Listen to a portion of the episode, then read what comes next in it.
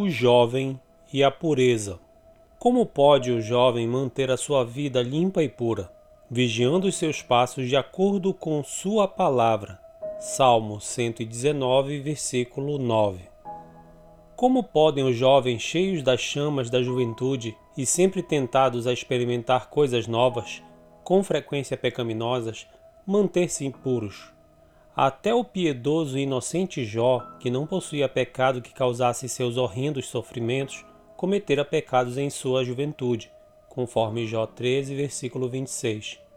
Tu escreves duras acusações contra mim e queres que eu pague pelos erros da minha mocidade. Bíblia na linguagem de hoje. O interesse pelo bem-estar dos jovens é uma das grandes características dos escritores da literatura de sabedoria, conforme Provérbios 1, versículo 4, versículo 8, versículo 10 e versículo 15. Provérbios 2, versículo 1. Provérbios 3, versículo 1. Eclesiastes 11, versículo 9. Eclesiastes 12, versículo 1. O salmista encontrou a resposta para o seu problema na lei. Compreende-se que um jovem que estude a lei não somente saiba o que é melhor, mas também receba o poder do Senhor, autor da lei, possivelmente através do poder do Espírito Santo.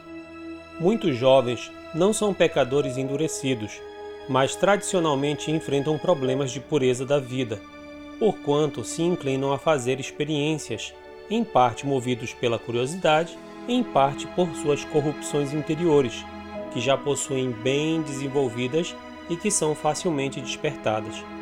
Contudo, não é suficiente a um jovem ser pessoalmente puro.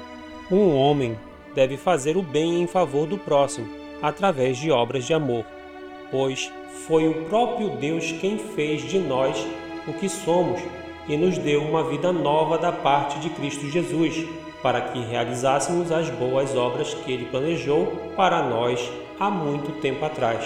Efésios 2, versículo 10, Bíblia Viva.